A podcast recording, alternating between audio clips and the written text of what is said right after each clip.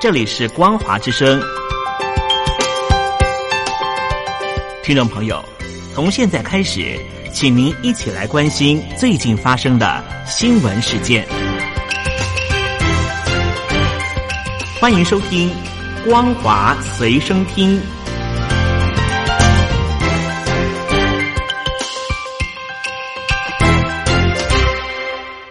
各位听众朋友，您好，欢迎回到《光华之声》，我是老谷。您现在收听的节目是《光华随身听》。首先带您关心。根据大陆媒体报道，美国可口可乐公司以及大陆乳业企业蒙牛成立合资公司，取名“可牛了”。分析认为，大陆公营企业产制牛乳在毒奶粉事件后形象一落千丈，只能透过与国际品牌合作来吸引年轻的消费者。可口可乐以及蒙牛合资设立的可牛了乳制品有限公司已经取得营业执照，新设立的合资企业将会成立一个全新的鲜乳品牌。而由于可口可乐并没有在大陆经营鲜乳产品，选择蒙牛合作，疑似是因为双方背后有共同的业者中粮集团，等于官方的资金也介入民营企业。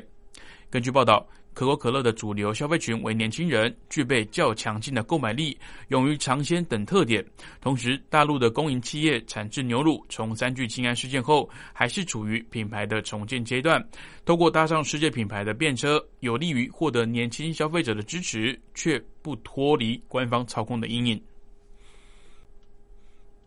根据大陆媒体报道，前中共总书记赵紫阳秘书包同于日前批评五中全会搞一言堂，明确建立核心说了算的制度，而且还背离法治，宣誓到二零三五年前不会实施法律之前人人平等。昨天又在推文发文表示，只要官方做得到法律之前人人平等，就可以脱离人治的陷阱。报道指出，五中全会通过二零三五年远景目标，引发外界对中共领导人习近平有意长期执政的预期。对此，包同批评，除了搞一言堂，还开辟核心一言定乾坤的新时代，甚至中央政治局在会前一个月制定了中央委员会工作条例，规定五中全会必须照此开会。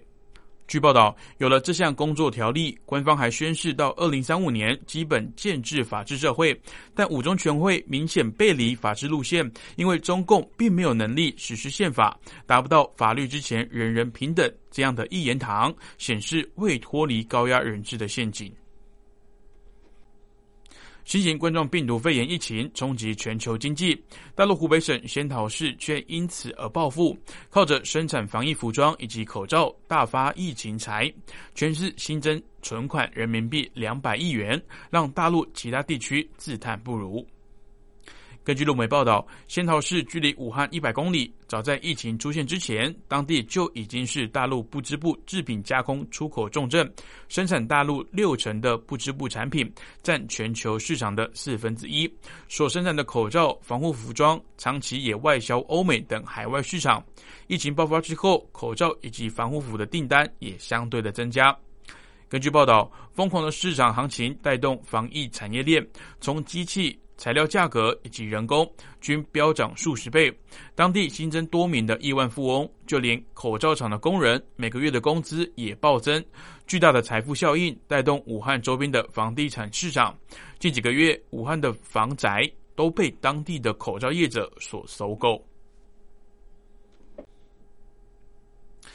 蚂蚁科技集团过去以蚂蚁金服之名广为人知，在马云等人批评中共官方金融监管思维落后被约谈之后，网友以蚂蚁金服、蚂蚁金服、呃蚂蚁金服等谐音来调侃蚂蚁集团。面对官方强势态度，不得不服。路媒报道，马云谈到监管的时候曾表示，不能用昨天的办法来管未来。不到一周，官媒连续三天刊文驳斥马云的观点。而由于官媒常披露重要讯息，相关的文章可被视为官方的意志，甚至抨击蚂蚁金服等公司扭曲金融价值观，诱导过度的负债消费，而且容易侵犯到客户的隐私等等问题。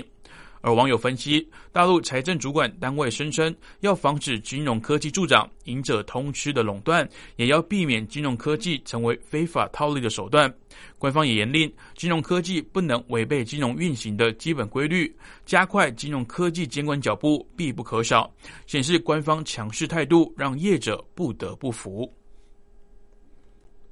接着带您关心国际新闻。为了防范二零一九冠状病毒疾病疫情卷土重来，中国寄出新的旅游禁令，禁止欧洲重灾区英国以及比利时的非中国公民入境。根据外国媒体报道，中国湖北省武汉市去年底首先传出疫情，但在北京当局寄出严格的旅行限制，并对所有入境旅客实施严格的卫生防疫措施，中国疫情大致上已获得控制。而新型冠状病毒三月肆虐全球之际，中国则关闭国界，禁止所有外国人士入境。随着国内疫情趋缓，中国逐渐的放宽防疫措施，允许滞留海外者在取得大使馆特别许可，而且检测结果呈现阴性的状况下返国，并在入境之后需要隔离两周。而随着持续进入秋冬，欧洲疫情再度拉警报。中国驻英国大使馆表示，北京当局决定暂时禁止非中国公民入境，并表示有鉴于当前的疫情形势，暂时禁止非中国公民入境是必要的临时措施。而中国驻比利时大使馆网站也公布了类似的禁令，作为应对当前大流行的最后手段。美国总统大选最终结果尚未出炉，暂时落后的美国总统川普频频推文质疑开票的过程，并将诉诸法律，寻求封盘以及重新计票。如果法院接受川普阵营的诉求，选战将会转进法庭攻防战。让外界吃惊的是，选票并没有如选前预测般一面倒。预期中的民主党投票潮也没有出现，川普以及民主党候选人拜登互有领先，不少关键的摇摆州的差距甚至不到两个百分点。民调失准固然成为外界讨论的焦点，但选情紧绷也让选战可能进入新的战场。如果法院接受川普阵营的诉求，大选将会进入法院法律战。而根据外媒的报道，川普以及拜登竞选阵营都已经展开募款，以因应耗费数百万美元，而且可能旷日费时的法庭攻防战。川普选前执意提名并通过的保守派最高法院大法官巴瑞特，是否能够如川普预期般发挥作用，势必也将成为外界放大观察的焦点。推特以及脸书今天阻止了美国总统川普对计票过程质疑的发文，让竞争激烈的美国大选战火延烧到社群媒体。根据外媒报道，推特以及脸书都表示，川普宣称日前的美国总统大选投票有违规情势，违反了平台的规范，接着就采取了封除的动作。川普宣称，这次的总统大选中，在数个他原本领先民主党对手拜登的州，有意外出现大量选票的情况。而推特降低了川普这类推文的能见度，想要阅读川普推文的用户点阅前也都会看到警语，表示这则推文中分享的部分或是全部的内容出现争议，而且可能产生误导。推特的发言人则表示，此项的举动合乎他们的公民诚信政策，未来也会大幅的限制外界来接触类似的推文。好的，以上是本节光华随身听的内容，感谢您的收听，我是老谷，我们下次见。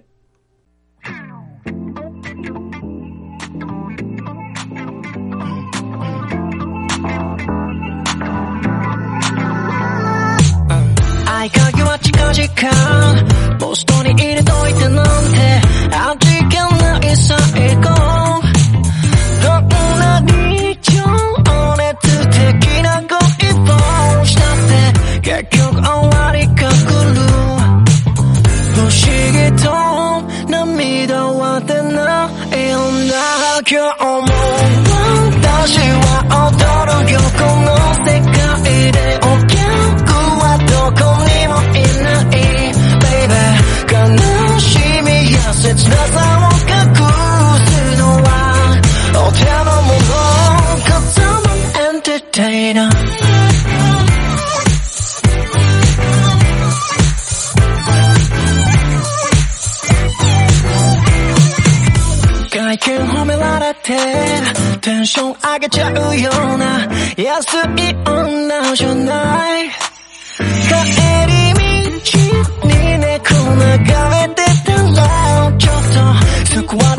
Crushing down your roof.